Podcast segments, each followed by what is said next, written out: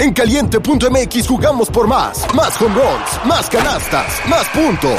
Vive cientos de deportes durante todo el año y los mejores eventos en vivo. Descarga la app, regístrate y obtén mil pesos de regalo. Caliente.mx, jugamos por más. Más diversión. Promoción para nuevos usuarios de GOV de GGSP 40497, solo mayores de edad. Términos y condiciones en caliente.mx. Yo pasaba por Incifo, yo pasaba por allá afuera, pero nunca quise entrar. Y cuando me decidí, tenía 10 o 15 días que habían mandado el cuerpo para acá. Sí, sí, sí. De hecho, eh, son muy pocas las mujeres que llegan. ¿eh? En sí, a Fosa Común te podría decir que de 10 son dos mujeres. ¿Te ha llegado a tocar consolar a una persona? De sí, más que nada que a, a señoras grandes que identifican a su hijo y van solas. La mayoría de los cuerpos que se quedan en fosa común es por causa de ellos porque no saben cómo, cómo hacer un trámite para liberar un cuerpo de ahí. Sí, yo te podría decir que de 100 cuerpos que llegan a una fosa solo se van 10. Hola, ¿qué tal amigos? ¿Cómo se encuentran? Espero que muy muy bien. Bienvenidos sean a un nuevo capítulo del podcast de Pepe y Chema. Recuerden todos que yo soy Pepe y también Chema y hoy traemos otro gran, otro gran capítulo este, que yo sé que no me lo habían pedido tanto porque tal vez no sabían cómo, cómo, era el tema o no sabían cómo pedirlo, pero era un tema que seguramente le iba a interesar a muchos y es por eso que está con nosotros nuestro buen amigo Israel, Israel Cancino, amigo, bienvenido, muchísimas gracias por aceptar la invitación. Eh, antes que, te presentes, también muchísimas gracias al Panteón Civil de Dolores, quienes son los que los permiten que podamos abordar este tema eh, de una forma responsable, porque pues sin duda alguna son temas delicados. Y este, pues bueno, amigo, no sé si gustas presentarte con las personas para que te conozcan un poquito más. Eh, bueno, soy Israel Cancino, vengo del Panteón Civil Dolores y eh, trabajamos en el área de fosa común. Ok, sin duda alguna la fosa común esconde muchísimas, este, muchísimas cosas en el aspecto de que pues no son conocidas para nosotros. Muchas veces me ha tocado que, que, que muchas de las personas que me escriben eh, o cuando se habla acerca de la fosa común o se describe un poquito de cómo es, todos nos imaginábamos que era tal cual un hueco donde se aventaban los cuerpos y ahí se iban quedando y almacenando, ¿no? Entonces, este, pues sin duda alguna, pues es un poco la invitación para que tú vengas a platicarnos. Eh, es un tema delicado, pero te agradezco que, te hayas, hayas, tenido la apertura para poder platicar con nosotros. Gracias. Eh, amigo, ¿qué es la fosa común? Eh, mira, en sí, fosa común es un lugar de resguardo donde resguardamos cuerpos desconocidos, la mayoría. Eh, se podría decir que es un hoyo como de 2 por 2 de ancho y unos 3 metros de profundidad más o menos. Okay. Em, en cada fosa entrarán en promedio 100 eh, cuerpos y pues te digo, sería, nosotros los resguardamos para cuando alguna autoridad llegue a reclamar esos cuerpos, nosotros poder hacer entrega de, de, ellos a sus familiares. Ok, son varias fosas las que hay, no es como una general. No, no, no. De hecho, fosas activas nosotros manejamos cuatro. Cuatro. Sí, activas para estar este, llenando. Ok. En sí tenemos cerca de 200 fosas comunes. Ah, wow. En, el área. En el panteón donde actualmente... Cuando ya no están activas, ¿a qué se refieren? ¿Ya están llenas? Ya están llenas. Pero eh, se quedan activas para exhumaciones. Ah, ok. Eh, las tenemos, no sé, dos o tres meses en promedio para llenarse. Sí, te digo, eh, una fosa chica le cabrán unos 80 cuerpos. una fosa grande unos 150. Okay. Sí, este, tardamos, te digo, de dos a tres meses en llenarlas y en, un tiempo de dos o tres años eh, las dejamos activas para exhumaciones, que es cuando ya los familiares saben que su familiar está ahí y van a reclamarlos por medio del Ministerio Público. Ok. Oye, una pregunta. ¿Cuáles serían estos criterios para que un cuerpo pase a ser de fosa común este, porque me dices, regularmente son personas desaparecidas, tal vez que no tienen como, que no las han reclamado, pero ¿hay otro criterio para que un cuerpo esté en fosa común? Eh, mira, a lo que yo he visto, solo ahora que fue lo de la pandemia, eh, son cuerpos que van identificados, llevan un nombre. Sí, pero muchas veces la familia por, por el miedo del contagio de ese entonces, supongo que los dejó en los hospitales y nunca los reclamó. Ok. Sí, porque la verdad es que fueron bastantes, bastantes. Y de los cuerpos que nos llegaron, eh, el 90% llega con nombre, llega identificado. El tema COVID. Sí, en tema COVID. En fosas este, traumáticas, eh, el 90% se puede decir que llega como desconocido. Ok. ¿Y el, el otro 10% qué podría llegar a ser? Llega con nombre, llegan identificados, Pero no reclamados. pero no reclamados en su momento en INCIFO. Ok. Sí, porque de hecho INCIFO los tiene determinado tiempo. A ellos, si no se los reclaman en, creo son 15 días. Si no se los reclaman en esos 15 o 20 días, no los mandan a nosotros a fosa común. Ah, ok. Sí, pero ya al llegar a fosa común ya es un tema muy aparte. ¿Por qué? Porque son trámites más largos para, para hacer la recuperación de ese cuerpo. Estamos hablando que un trámite para recuperación te tarda dos o tres meses. Ah, wow. Sí, es un... Sí. un- Supongo por todo lo que hay que investigar, por todo lo que hay que ir haciendo de papeleo, se, se puede Sí. llegar a ser tardado. Lo que pasa es que ya no solo intervi- interviene el panteón, sino ya intervienen varias dependencias. Va Cuerpo de Bomberos, Secretaría de Salubridad, Ministerio Público. O sea, como todos los cuerpos traen una carpeta de investigación, entonces se tiene que seguir un, un protocolo. Ok. Oye, eh, tú como pues experto en el área, ¿cuántos años llevas trabajando en, en- en esa zona? En el área nosotros la recibimos en- como por 2005. Ah, entonces prácticamente ya unos 18 años, casi 20 años Eh, ya laborando en ese, en ese, en ese sec- sector del, del panteón. ¿Antes de eso te dedicabas a otra cosa? Eh, en el panteón mismo. Ah, ok. Sí, sí, sí. Toda nuestra vida, bueno, toda mi vida laboral ha sido en, en el panteón. Supongo que cuando la gente platica contigo siempre trae como muchas ideas acerca de lo que es la fosa común. ¿Cuáles son las ideas más equivocadas que la gente puede llegar a tener acerca de lo que es? Eh, mira, muchas veces nos ha pasado que eh, los malinforman y les dicen que fosa común son fosas particulares, que su Ah. familiar está en una fosa para él solo. Sí, que están en caja, que, bueno, un entierro normal. Ajá. Cuando llegan y ven el lugar, pues, la verdad es que nada que ver con lo que, que les platicaron. Eh, ¿La gente regularmente no tiene acceso a poder ver cuando se abre una fosa común o sí? No, no, no, no. De hecho, este, mm, nosotros tenemos determinados días. La verdad es que de lunes a viernes tenemos, este, ya días para cada cosa, ¿no? Los lunes nos llegan cuerpos de incifo. Eh, los martes y jueves por lo regular son, este, exhumaciones prematuras. eh, los días viernes recibimos cuerpos de universidades. Entonces, el único día más o menos libre que tenemos es el día miércoles. Ok. Sí, y es el día que nos dedicamos al mantenimiento del, del área. Ok. Oye, eh, me llamó la atención esto que mencionaste ahorita, cuerpos de universidades, ¿a qué se refiere eso? Son cuerpos que sirven a los estudiantes para hacer sus prácticas de medicina. Ok. Eh, llevan del Instituto Politécnico, de la Universidad de, bueno, la UNAM, y universidades particulares. Ok. Sí, pero ellos reciben esos cuerpos por medio de INCIFO. Sí, pero el proceso para que se, para que estos, estas universidades puedan tener pues los cuerpos es un tema pues muy legal, ¿no? Ahí Sí, y más que nada que igual supongo que deben llevar, no sé, este...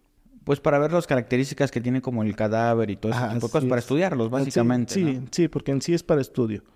De hecho, ya ahorita nos están llevando ya cuerpos COVID que ya fueron estudiados. Ok. Sí. ¿Con cuánto tiempo más o menos de que la persona, porque dices cuerpo COVID, pero me imagino que ha de ser como reciente, ¿no? Tal vez alguna muerte reciente, o son cuerpos que ellos tienen durante muchísimo tiempo. Eh, de hecho, los tienen durante un año. Ah, wow. Ellos los estudian un año. Ya pasando el año, los tienen que mandar otra vez a- al panteón. Ah, ok. ¿Y estos cuerpos están, los mantienen congelados o algo así? Eh, la verdad es que van muy preparados, como embalsamados. Embalsamados. Sí, para que les duren bastante, eh, para poder hacer el- los estudios. Ah, ok. Dentro de estos 18 años que tú ya llevas este, laborando, ¿hay al- alguna historia que en particular de algún cuerpo que haya llegado que en lo personal te haya impactado a ti? Por tal vez dónde se encontró, por la historia que hay detrás o por cómo lo encontraron los familiares después, no sé. Eh, de hecho, hay un caso de una, una mujer eh, joven, 22, 23 años. Llegó el cuerpo, eh, pero se hizo una exhumación para hacerle una autopsia, porque iba embarazada. La apuñalaron y el, el producto, el feto, recibió puñaladas. Entonces le hicieron la autopsia a ella en Incifo, pero nunca se le hicieron al, Al bebé. al bebé. Entonces hicieron la autopsia ahí en, en el panteón. Se puede decir Sí, que lo es- que más me impresionó ver la autopsia de un, De un... de un feto. ¿A eso te refieres con de repente exhumación prematura? El- Que es como cuando acaba de llegar y lo vuelven a sacar o a qué se refiere? Sí, una exhumación prematura es cuando se exhuma un cuerpo, se saca antes de los siete años. Antes de los siete años. Sí, así es. Del- el término de ley para arrestos áridos son siete años. Entonces, si se exhuma un cuerpo antes de esa fecha, es una exhumación prematura. Ok. Pero ya intervienen más, más participantes, como te digo. O sea, ya se necesita una autorización de la Secretaría de Salubridad para poder hacer una exhumación Ok. antes del tiempo. Claro. Oye, una preguntota. Eh, por ejemplo, yo estoy buscando a un familiar y pasan años, años y años y pasa después de los siete años. Hay una cierta cantidad de años donde yo ya no puedo en teoría reclamar un cuerpo, o sea, pedir que lo saquen porque sé y tengo entendido que las fosas comunes también sirven para rescatar estos cuerpos cuando ya los familiares dieron con ellos y ellos puedan darle como la cristiana sepultura, ¿no? Sí, así es. ¿Hay un límite de tiempo? Eh, mira, eh, hemos entregado cuerpos que de seis años que tenían ya en fosa común. La verdad es que fue un tema de la identificación. Este, yo recomiendo por mucho tres años, sí, para poder eh, identificar plenamente un, un cuerpo. Los cuerpos llegan, este, llegan en bolsas, sí, entonces la vida útil de las bolsas es dos años tres si tú quieres. Pero ya también el estado de descomposición de, de los cuerpos es muy avanzado. Entonces, Y afecta ya a las bolsas, al material. Sí, sí, imagínate, los fluidos del cuerpo y por fuera la tierra. Entonces la verdad es que sí, ya es muy difícil. ¿Qué sucede con estas bolsas? ¿Se empiezan a inflar o algo sucede con...? No, se degradan. Se degradan. Sí, sí, sí, se van deshaciendo. Entonces pues ya se empiezan a revolver eh, los cuerpos. Ok. Entonces por eso es el tema de la identificación después. Tú jalas la bolsa, eh, se viene la pura bolsa y se queda el cuerpo. ok. se empiezan a revolver. Entonces yo, yo, yo les recomiendo tres años. Si después de tres años la verdad es que lo quieren hacer, Es mejor dejarlos ahí. Sí, la verdad es que sí. Eh, por lo menos sabes a dónde está. Claro. Sí, a que a que tengas que este, hacer todo un procedimiento porque la verdad es que nos ha pasado que eh, los cuerpos traen unas placas de identificación. Ajá. Sí, eh, nosotros buscamos el número. Sí, yo busco un número, pero muchas veces en los movimientos se llegan a desprender estas placas. Sí, claro. Entonces nos ha pasado que pues, tenemos que este nos salen 10 cuerpos ya sin placa. Entonces, hacer pruebas de ADN a esos 10 cuerpos para descartar y que te puedes llevar el tuyo. Claro. Entonces sí es, es mucho más difícil. Entonces la verdad es que te digo, yo recomiendo que la verdad es que después de determinado tiempo, pues ya, mejor dejarlos ahí y, por lo menos saben a dónde está, Claro. a dónde llevarle un ramo de flores. Sí, Hay acceso, se puede entrar en teoría para los- las personas que tienen familiares dentro de una Sí. fosa común, pueden dejar flores, pueden... sí, sí, sí. sí. Ya después de los tres años que te comento, eh, ya las fosas ya las tenemos clausuradas. eh, ya puede ir la gente, ya... Se a público, digamos. ¿no? Se podría decir que sí. Sí, De todos modos, mira, si algún cuerpo, haz de cuenta, me llega, me llegó hace un mes y va el familiar, o sea, los llevamos al, al lugar, ¿sí? Mm, claro, Para que sepan dónde está, ¿sí? Porque igual muchas veces siento que la gente necesita eh, esa catarsis de saber que mi familiar está aquí y aquí le puedo venir a llorar. Claro. Sí, eh, entonces es más que nada por eso, el llevarlos, la, la primera vez que van, la verdad es que sí, es dedicarles un poquito de tiempo, darles su espacio para que puedan tener eso. Tal vez esto va a ser un poco más eh, personal, digámoslo así, y es algo que platicábamos también previamente hacer este, este capítulo de que pues la fosa común es un tema delicado y sé que tú convives con muchas personas que tienen sus familiares ahí, lo que menos queremos es de alguna manera ofender la, la, la, este, el sentimiento de ellos. En, en lo personal, a ti te ha tocado ver estos acercamientos de, prim- pues, de primera vez que tiene ya el, el- el familiar con, con la persona que ya yace ahí. Eh, los encuentros regularmente son emotivos, son dramáticos. ¿Cómo es el encuentro de una persona que acaba de hallar donde está su familiar? Lo más fuerte es llevar un padre a, a ver a dónde está su hijo. Sí, no sé, un papá o una mamá. Cuando las llevas, la verdad es que es muy, es muy fuerte verlos. Claro. Sí, la verdad es llorarles, es que ellos hablen con ellos, decirles ya te encontré, yo sé que ya estás aquí. Que no es la manera que ellos hubieran querido, ¿no? Pero ya por lo menos tienen el lugar para, para desahogarse. Como te digo, hacer esa catarsis, sacar lo que traen al momento. Porque ya después te... eh, después de que les lloran, se les aclara la mente, se les aclaran muchas cosas y están más tranquilos, se, se quedan mucho más tranquilos. Sí, sí, sí, es lo que platicábamos en su momento con una querida amiga que es dactiloscopista, pues, eh, las huellas digitales y todo ese tipo de cosas. Y hablamos de que a veces lo mejor que te puede pasar es encontrar a tu familiar.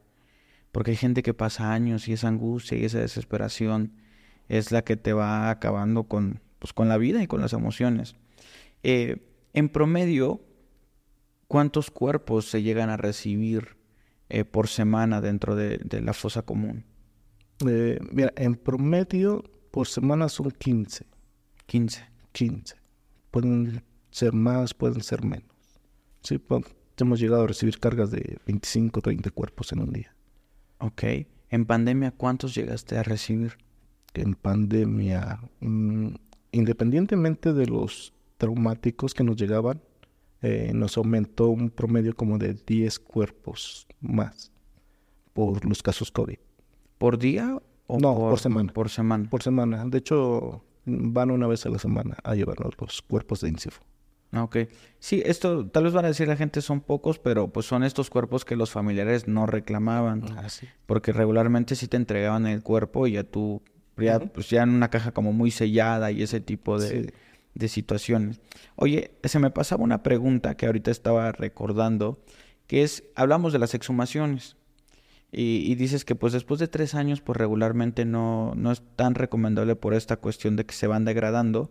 Pero ¿recuerdas tú la exhumación en teoría donde más tiempo pasó? Es decir, pasaron tantos años y se tuvo que hacer esa exhumación. Te comento de esta de... Tiene un año que se hizo que tenía seis años el, Seis años. el cuerpo. Y por... Bueno, por causas muy fuertes se tuvo que hacer ex- esa exhumación. Fue un caso, este... Trae muchos colectivos atrás, haciendo presión. La verdad es que por eso fue que se, se tuvo que realizar esa exhumación. ¿Para hacerle estudios? Eh, ¿O simplemente para entregarles a No, los familiares? ya para entregarse a los, fam- a los familiares. Eh, de hecho, este fue, te comento muy por encima el caso. Sí, claro, claro. Fuera un menor de edad que murió atropellado. Era, era estudiante. Lo recogen paramédicos. Lo llevan al hospital, pero al registrarlo en el hospital lo ponen como una persona adulta. Eh, el chico muere, lo llevan a Incifo, pero pues va con la información de- del hospital de que era una persona adulta. Los familiares lo buscaron por mucho tiempo, pero pues al no, no, este, no concordar, eh, pasó todo ese tiempo. A los, a los tantos años lo, lo lograron localizar. A los seis años se, se localizó y te digo, se hizo la exhumación de ese cuerpo. ¿Y sabes de qué fue lo que sucedió para que dieran realmente con el cuerpo? ¿Qué fue ese, ese, cómo conectaron, digamos, los dos? No, la verdad es que no. mm, mm, no nos involucramos tanto en los casos. Claro. Porque la verdad es que sí te llegas a cargar. Sí, imagínate, esto se hace dos, dos veces por semana más o menos. Eh, martes y jueves en los días que tenemos exhumaciones. Imagínate enterarse de tantos, De tantos casos. casos, claro. La verdad es que sí, te, te cargas. Y cuando la- las exhumaciones no son necesariamente para entregárselo a los familiares regularmente, ¿por qué son? Eh, por investigación. De hecho, tenemos 15 días que se hizo una exhumación de una persona norteamericana que llegó con un nombre mexicano. Y, bueno, se, se exhumó el cuerpo, se lo llevaron a Incifo para hacer los estudios correspondientes para checar que, que fuera esta persona. Ok. Eh, son casos más o menos así. La mayoría de esos casos son los que, si no los reclaman familiares, porque está interviniendo este, autoridades. Qué, interesante dato para tal vez aquellas personas que tienen algún familiar desaparecido. El hecho de que muchas veces por un simple dato no lo encuentras, ¿no? Así. Entonces, ¿cuál, sería una recomendación eh, eh, desde tu perspectiva, desde donde tú estás, para esos familiares que de repente dicen no lo encuentro, no lo encuentro, no lo encuentro? ¿Qué otra alternativa podrían explorar en dado caso de que exista una, pequeña equivocación? Porque evidentemente el hecho de que te llegue un cadáver, este, pues como hospital, pues pueden haber esos márgenes de equivocación. Tampoco es una situación ahí que, que se tenga que juzgar, pero bueno, existe y pasa. Entonces, ¿cuál sería esa recomendación que tú podrías dar? bueno, yo lo que le podría recomendar a la gente que la verdad es que es lo último que hacen, que acudan en CIFO porque entre más pronto se localiza un cuerpo, se evita todo el trámite de fosa común. Y la verdad es que no es un lugar muy agradable como para que esté un cuerpo ahí. Sí, que es, la gente es lo último que hace. Tal vez mantengan la esperanza. Claro. Pero me han tocado casos de que yo pasaba por Incifo, yo pasaba por allá afuera, pero nunca quise entrar. Y cuando me decidí, tenía 10 o 15 días que habían mandado el cuerpo para acá cuando en, en Incifo lo pudieron recuperar en uno o dos días, acá se van a aventar dos o tres meses en hacer un trámite. Es más largo el trámite, es más tedioso y intervenimos más este, instancias. Entonces, la verdad es que, que acudan a, a Incifo. En cuanto tengan una desaparición, la verdad es que, pues, que lo hagan. Es durísimo, pero bueno. Sí. sí entiendo por qué tu recomendación. Sí. Ahorita mencionabas que dices que no es un lugar agradable. ¿Qué se siente estar ahí? ¿Qué es lo que uno puede observar? ¿Qué es lo que, desde tu perspectiva, no como la perspectiva mía de yo llego y solo estoy por encima, pero tú que puedes entrar, puedes ver todo, eh, ¿qué es lo que tú observas? ¿Qué es lo que tú sientes? ¿Qué te transmite el espacio? Eh, mira, para mí en lo personal es un lugar muy tranquilo. Ok. Sí, eh, por lo regular trabajamos solos en esa área. Somos tres personas en, que trabajamos ahí, eh, pero por lo regular trabajamos solos. O sea, uno va en un horario, otro va en otro, en otro va en otro. Es difícil que, que estemos las tres personas trabajando al mismo tiempo. Entonces trabajamos solos. Eh, entra muy poca gente. Entonces, eh, la tranquilidad que te da el lugar, muchos dirán, espantan, pero al contrario, para nosotros es una tranquilidad eh, te da tiempo de, pensar, de, disfrutar estar contigo, aunque estás rodeado de, tantos cuerpos, pero la verdad es que es un lugar muy tranquilo. Tal vez sería como desagradable ya más para las personas que son de fuera, o sea, ya ves que mencionabas esa parte de que es un, no es un lugar agradable. Eh, mira, más que nada que te podría decir que por las exhumaciones que hay, sí, el olor es muy desagradable. Ok. Sí, que es un olor que queda impregnado tres, cuatro días. Y es un olor fuerte. Sí, este, no es lo mismo trabajar con un, un cuerpo fresco en, en Incifo, que los tienen ahí, a trabajar nosotros con 100 cuerpos ya de un año en estado de descomposición. Mm, el, al sacarlos, la verdad es que queda el, el aroma fuertísimo. Me imagino. Sí, entonces la verdad es que, como te digo, o sea, si, si llevas a una persona, algún familiar, a ver, este, a enseñarles dónde está su, su familiar y pasarlos por ese lugar, todo eh, con el olor tan fuerte, la verdad es que sí, es muy este, sorprendente para ellos. Claro. Sí, sí, sí, ya de por sí estar en un panteón de repente cuando hay como viento o algo se llegan a sentir ciertos olores que son bastante fuertes. Me imagino ahí que está como al rojo vivo toda esta, esta, esta situación.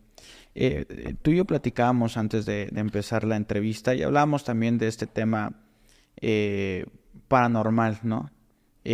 tú me dijiste en lo particular, a mí no me ha sucedido nada y eso es eh, súper respetable y por eso estos temas como que los, los voy dejando como para después, porque para mí, como te digo, es más importante lo, lo que sucede con los vivos porque hay muchísimas cosas o muchísimas historias más por ahí.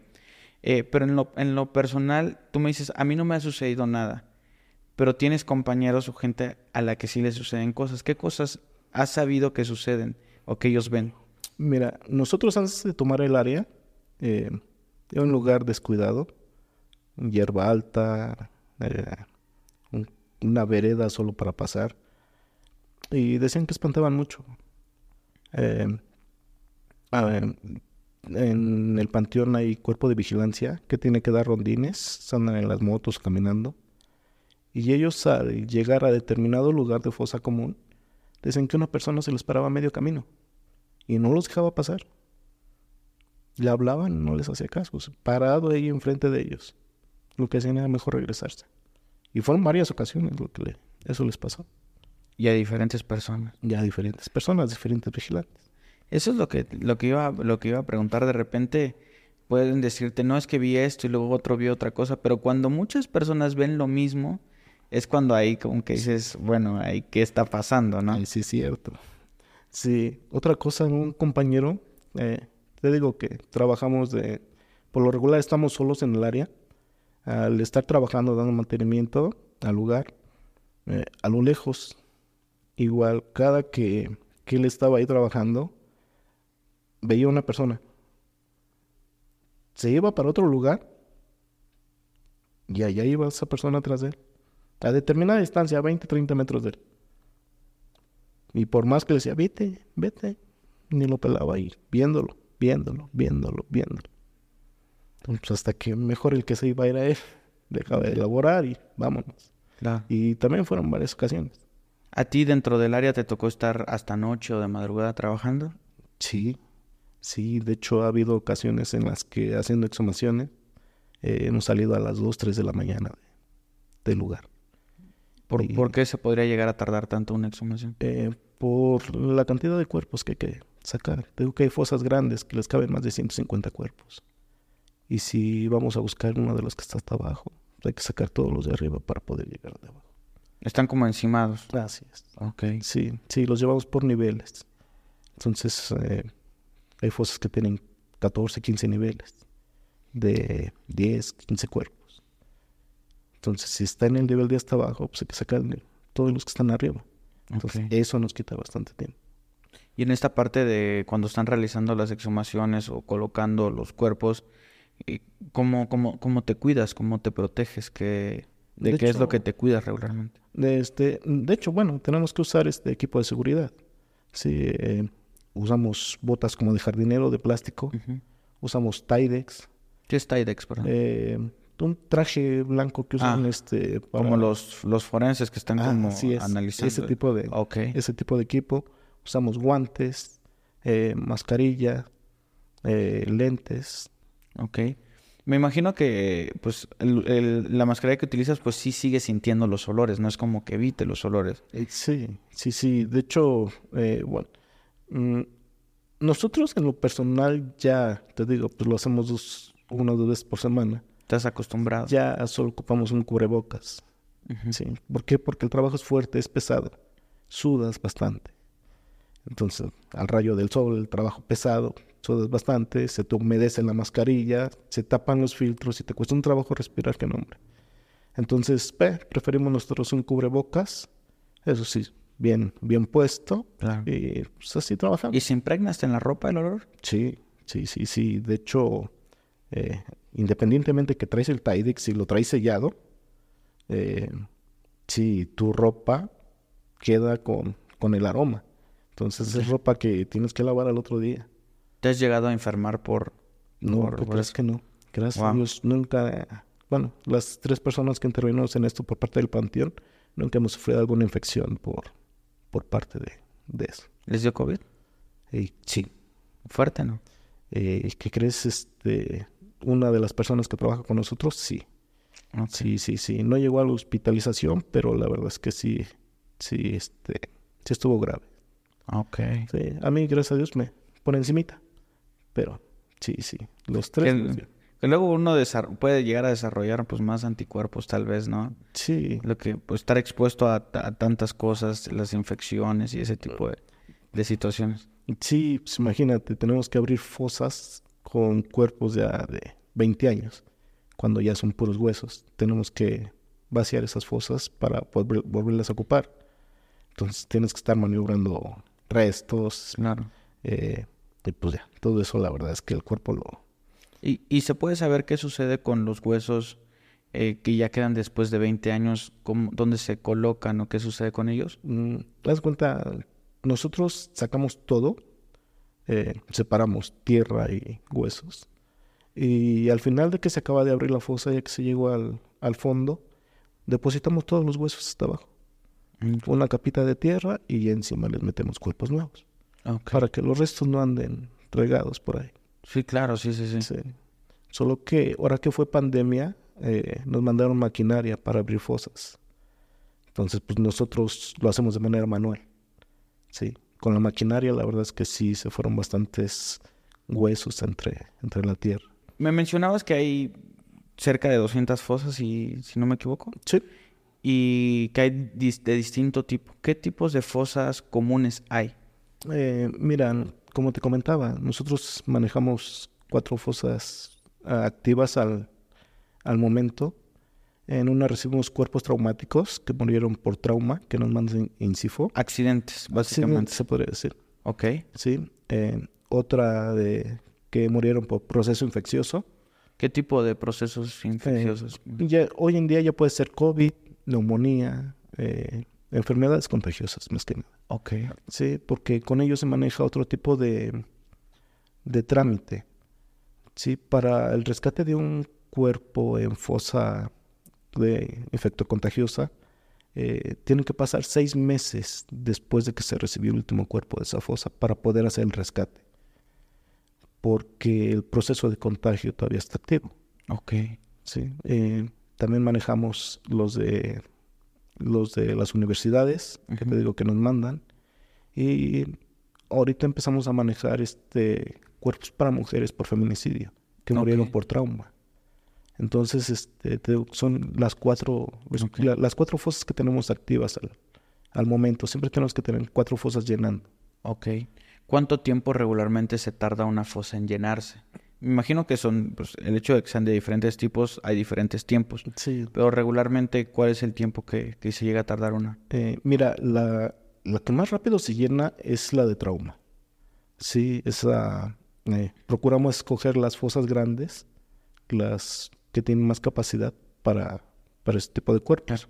Eh, te diré que tarda como tres meses más o menos en, en llenarse. Entre con 100 y 150 cuerpos. Ah, así es. Ok. Sí. Una de, de universidad, pues no sé, tardará hasta medio año para, para llenarse. Es la más lenta. Sí, sí, sí, porque son menos cuerpos los que llevan.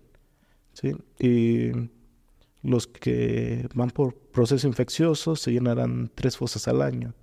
Estamos hablando de unos cuatro meses. Ok. Y las de... Las de feminicidio, de hecho, con esta fosa apenas empezamos a trabajar. Tiene un de julio para acá, que es julio y agosto, dos meses. eh, llegan muy pocos cuerpos. De hecho, les dan más tiempo en INCIFO para poder hacer la recuperación. Exacto. que, que un cuerpo, eh, un nombre. Sí, sí. Eh, el INCIFO me comentaba, creo que la doctora Blanquita, ella me comentaba que, pues, eh, dicen, ah, murió por feminicidio, seguramente a ella la están buscando. Entonces hay que tenerla como un buen tiempo ahí en lo que se hace como la pasada pues, para la fosa común, pero que regularmente los encuentran más allá, ¿no? Sí, sí, sí. De hecho, eh, son muy pocas las mujeres que llegan. ¿eh? En sí, a fosa común te podría decir que de 10 son dos mujeres. Ok. Sí, son ocho hombres, dos mujeres. Sí, eh, y eso, este, ya manejan todo el tipo de cuerpos, ya sea este trauma y neuma, eh, bueno, infectocontagiosos. En la cuestión de, de- de trauma, igual son más hombres que mujeres. Sí, sí, sí, sí. En cualquier fosa son más hombres que mujeres. ¿Cuál fue la diferencia de pasar de, de- tus otras labores que tenías antes en el Panteón, antes del 2005, que eras sepulturero, a pasar ya a fosa común? ¿En qué cambia? ¿Cuáles son las complicaciones y, qué- a qué es a lo que te enfrentas? Eh, mira, la verdad es que sí es un mundo aparte, fosa común. El ser sepulturero de panteón normal, se podría decir, es trabajar con un solo cuerpo, es este, son fosas chiquitas, particulares. Sí, ya trabajar en fosa común es, es hasta para tratar al doliente, para tratar al, al interesado de diferente manera. porque viven el duelo de diferente manera. ¿Es más fuerte? Sí, fosa común sí es más fuerte. La verdad es que eh, si tú tienes a tu familiar enfermo en un hospital, sabes que, bueno, que viene de un proceso de enfermedad o, o en su defecto si te lo mataron, pues de igual manera le vas a dar cristiana en sepultura. ¿sí? Las personas que llegan a rescatar un cuerpo de fosa común vienen más, más sentidas, traen el dolor arrastrando por bastante tiempo. ¿sí? Entonces es diferente la manera de platicar con ellos a, un, a tratar a una persona que se le acaba de morir su familiar y pues lo entierra el otro día y ya, ¿no? Con ellos no, es un proceso muy diferente. ¿Qué es lo que llegas a platicar con ellos? Eh, mira, en sí, eh, yo lo que hago cuando, cuando llega una persona eh, por primera vez a preguntar por un familiar, es, el camino es largo, nos aventamos casi un kilómetro caminando para, para llegar al área de fosa común. Y la, mayoría de ellos en el camino te van platicando cómo era la, la, la persona que buscan, por qué llegó ahí, eh, ya estando en el lugar, como te comentaba hace rato, este, les indicas el lugar. Yo en lo personal les doy 10, 15 minutos solos para que hagan alguna oración, platiquen con su familia, le tengan lo que le tengan que decir. Ya posteriormente ya este ya les empiezo a dar la información de cuál es el procedimiento a seguir para poder hacer el rescate de su familiar. Sí, pero igual procuro darles un poco de tiempo sí, no sé, hasta una hora estar con ellos, sí, en el proceso desde que me los presentan hasta que los despido. Estar más o menos una hora para darles el tiempo de, de que se desahoguen más que nada. Claro. ¿Te ha llegado a tocar consolar a una persona? De, sí, más que nada que a, a señoras grandes que identifican a su hijo y van solas. La verdad es que al momento es este es darle su tiempo, pero estar al pendiente de ellas. Porque la verdad es que hay ocasiones en las que se nos han puesto mal. Entonces sí es el llegar y darles ese abrazo que necesitan, eh, tal vez muchas veces no les puedes decir gran cosa porque pues la verdad es que no estás involucrado al 100% con ellas. Y aparte, ¿qué se dice? Sí, sí, sí. Y sí, pues solo es el abrazo, el que se apoyen en ti para llorar.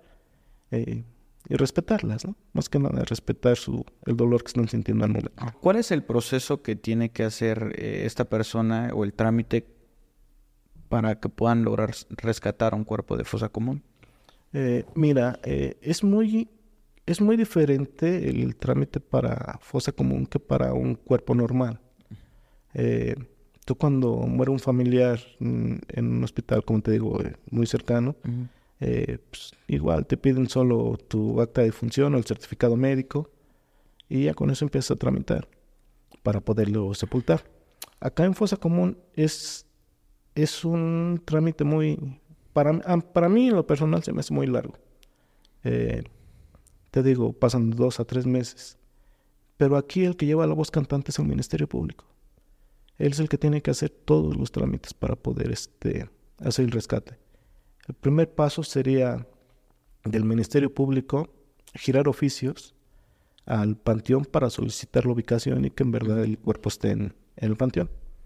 El panteón le contesta, igual por medio de oficio, que no hay inconveniente, el cuerpo está en tal lugar, digo en tal fecha y que no hay problema. Eh, otra vez el Ministerio Público a girar oficios a la Secretaría de Salubridad, porque ellos son los que autorizan la exhumación.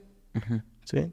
Eh, después contesta salubridad, el Ministerio Público otra vez a nosotros para solicitar ya una fecha eh, y concertar agendas entre el Ministerio Público, el Panteón y girar un oficio al Cuerpo de Bomberos.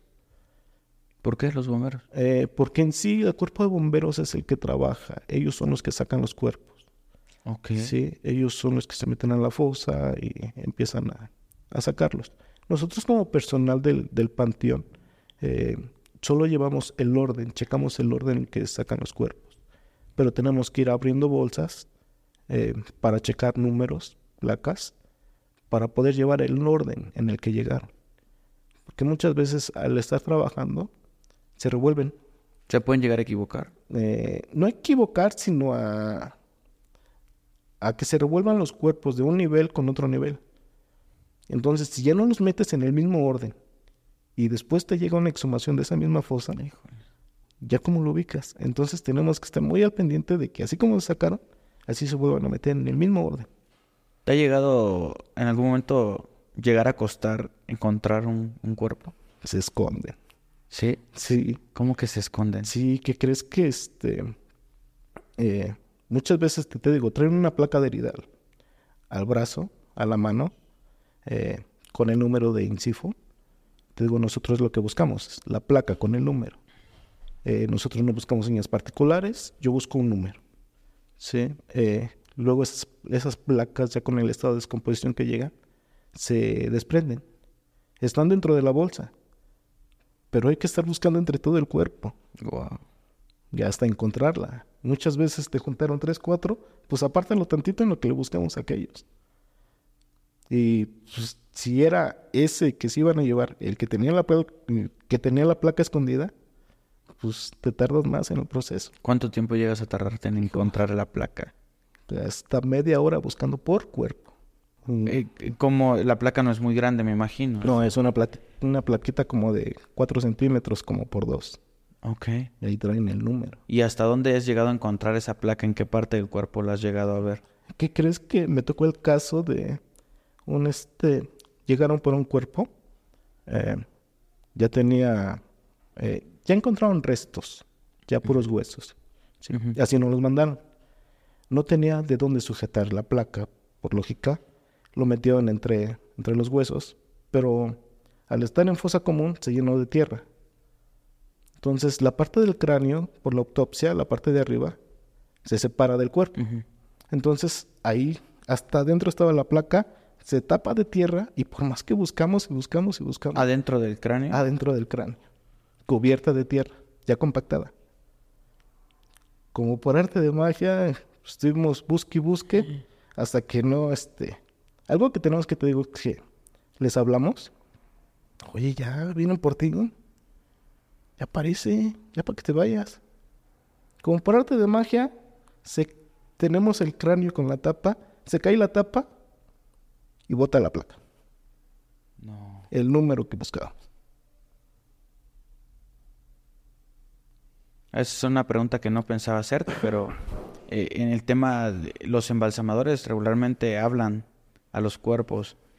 ¿Tú bajo solamente esas circunstancias les, les comienzas a hablar o a veces les hablas normalmente? No, es diario. Eh, nosotros, bueno, yo en lo personal, al llegar al área, buenos días hermanos, vamos a chambear un ratito. Eh, eso es del diario, al llegar al área a trabajar. Cuando tenemos alguna exhumación, eh, la cita por lo regular es a las 9. Nosotros entramos a las 7, 8 de la mañana a trabajar. Pues bajamos al área, a la fosa que, en la que vamos a trabajar. Y ahí eh, les decimos, ¿sabes qué? Discúlpenme, los vamos a molestar hoy. Los vamos a sacar, pero uno de ustedes se va. Entonces, ayúdenos para que esto sea más rápido. Y pues, te digo, se han dado las cosas. Y hay veces que se ha llegado a complicar hacia algo y les tienes que hablar o que se comporten o algo así. Sí. ¿O que, cuáles son esas circunstancias donde tú dices, les tengo que decir esto? ¿Qué crees que, bueno, te comento lo de las placas? Para nosotros lo, lo de las placas es el tema. Sí, hay ocasiones en las que íbamos a determinado nivel y se nos salieron tres, cuatro cuerpos sin placa. Y pues seguimos sacando más, sacando más. Hasta que pues no es posible, o sea, ya de aquí para arriba, porque para abajo ya no es posible que esté. Entonces el cuerpo ya está fuera, pero no, no se encuentra la, la placa. Entonces sí es que hay momentos en los que nos vamos, nos separamos un poquito de toda la gente que interviene, porque somos varios. Eh, ¿Qué onda? Se vienen por ti. Pues, yo no separo, ya, vete. Y te digo, o sea, como por arte de magia vuelves a revisar y a donde menos te imaginas aparece la placa. Pues te digo que sí es ese tipo de, de, de, de temas cuando no se quieren ir. Claro. Ok. ¿Sonidos llegas a escuchar a veces? Tampoco. No, te digo que al contrario, el área es muy tranquila, muy tranquila. Es lo último del panteón. Sí. Sí, eh, estamos hablando que termina el panteón y después empieza eh, una parte del bosque de Chapultepec, la tercera sección. Entonces, pues no hay, no hay gente. No hay gente. Entonces, solo el ruido de los pájaros, animales que andan por ahí, pero hasta ahí. Ok. Sí, Perfecto. muy, muy, muy tranquila el área. La es que sí, muy tranquila.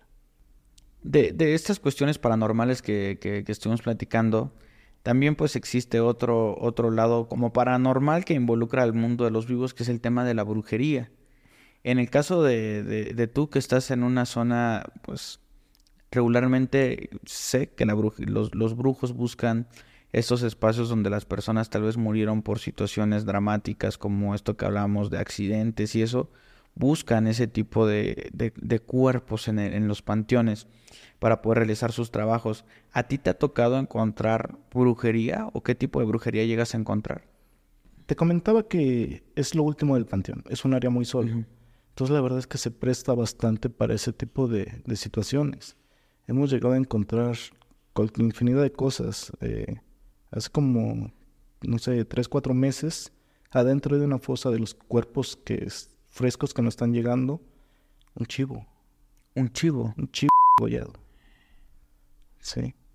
Eh, eh, hay otro tipo de situaciones que de igual manera encuentras amarres, en, envolturas, eh, tela con, no sé, velas adentro, ropa. Es igual eh, adentro de, de las fosas. O sea, y nosotros igual, si este, llegas a encontrar algún frasco, alguna botella, pues lo revientas, ¿no? Lo avientas con, con la pala y que se reviente. Pero hay ocasiones en las que sí encontramos brujería de mucho tiempo. O sea, te digo, cuando llegamos a abrir alguna fosa, nos sale ese tipo de, de situaciones. Y es muy, muy seguido. Podríamos decir que en una semana encuentras una. Eh, hay ocasiones en las que hemos llegado a encontrar, este, no sé, como si hubieran hecho algún ritual, que encontramos, este, como que eh, trastecitos con comida, tortillas regadas hacia alrededor de, de una fosa, eh, pétalos de flor, o sea, sí son varios, varios asuntos de ese tipo. En alguna ocasión llegó una muchacha, una, una señorita, no sé, yo calculo unos 22, 23 años. Eh, me preguntó, ¿fosa común? Sí. La mandaron conmigo. eh, ¿Buscas algún familiar? Sí, no. Nomás vengo para que me des permiso de rezar por ellos. Eh, bueno, pero dime qué tipo de, rezos, ¿no?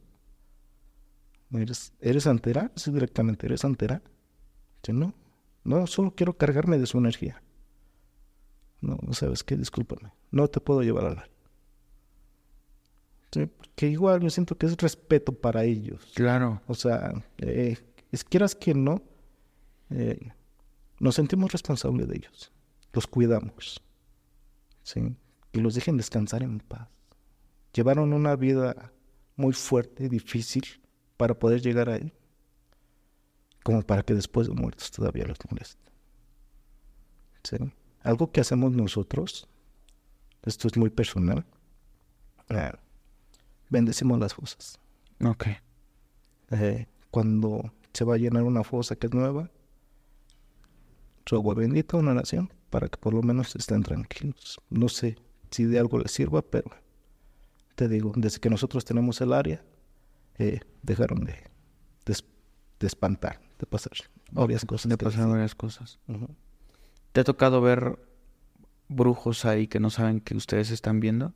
No, de hecho, lo que pasa es que nosotros tenemos un horario. Sí, ellos llegan por la noche, ¿no? Por lo regular llegan en las tardes, las noches. Sí. eh, otra vez a lo mismo, es lo último del panteón.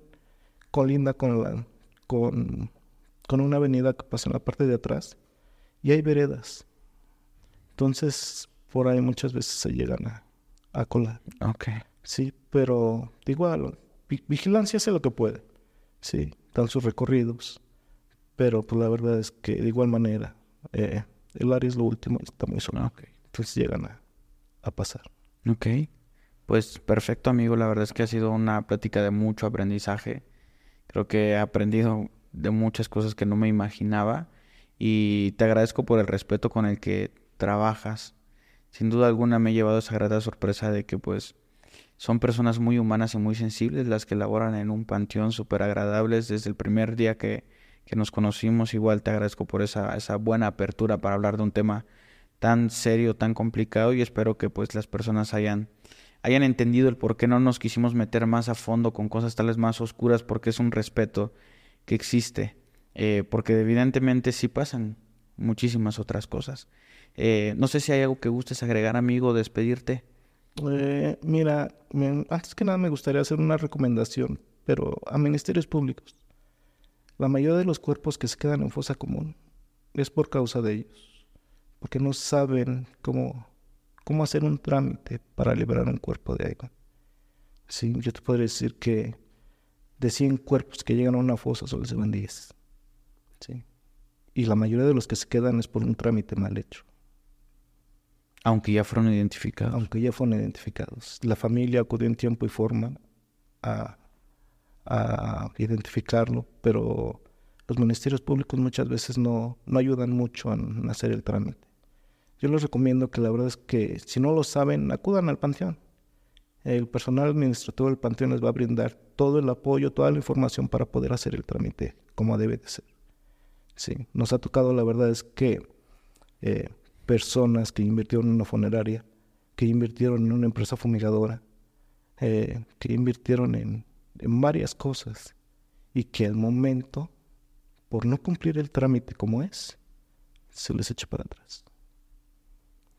y, te digo, mm, la mayoría de las veces por un mal eh, un mal trámite. Ya. Entonces, la verdad es que, te digo, o sea, eh, si, si se arriman al panteón, se acercan al panteón, el panteón la verdad es que les va a brindar la información para poder hacer el trámite. Ok. Y de igual manera, para cualquier situación, algún familiar eh, que sepan que están en fosa común, lleguen a las oficinas del panteón y pregunten por él. Sí, nosotros con gusto los, los atendemos, les damos el tiempo necesario, los llevamos al lugar para y les damos la información necesaria para que hagan el, el trámite. Ok. Yo algo que siempre les he recomendado a los familiares es que hagan lo posible porque se lo lleven. Sí. Mm, para mí no se me hace grato el lugar como para que... Para que se queden ahí. Sí, que hagan lo posible. Muchas veces no lo es. Sí, por algún que otro tema, pero cuando es posible que lo hagan, que se lo lleven. Ok, perfecto. Pues ahí queda abierta como la sugerencia a ministerios públicos Entiendo que no es un tema de no lo quiero hacer, pero habría que, habría que ver un, un poquito más de, empatía tal vez por esas personas que, que de verdad están sufriendo y a veces no logramos comprender qué tanto dolor hay detrás de un trámite o de un papel o una pequeña falta de desconcentración por traer todo este mundo encima puede hacer la diferencia. Entonces habría que, que este que, que, que, guiar un poquito mejor a las personas, yo considero que sería eso. Pues bueno, amigo Israel, muchísimas gracias de verdad por venir al, al podcast. Te agradezco muchísimo por todo. Agradezco muchísimo al Panteón Civil de Dolores, la verdad, gente súper amable. Al, este, al director eh, Samuel Otero. Un abrazo también muy grande para él que nos abrió las puertas eh, para poder platicar con, con, todos ustedes. Muchísimas gracias, amigo. Y pues nos estamos viendo muy, muy pronto. Ok, para servirles el de que gusten. Estamos. Muchas gracias, amigo. Y pues a ustedes, amigos, muchísimas gracias por ver un capítulo más del podcast de Pepe y Chema. Recuerden todos que yo soy Pepe y también Chema y nos vemos en un siguiente capítulo. Hasta luego.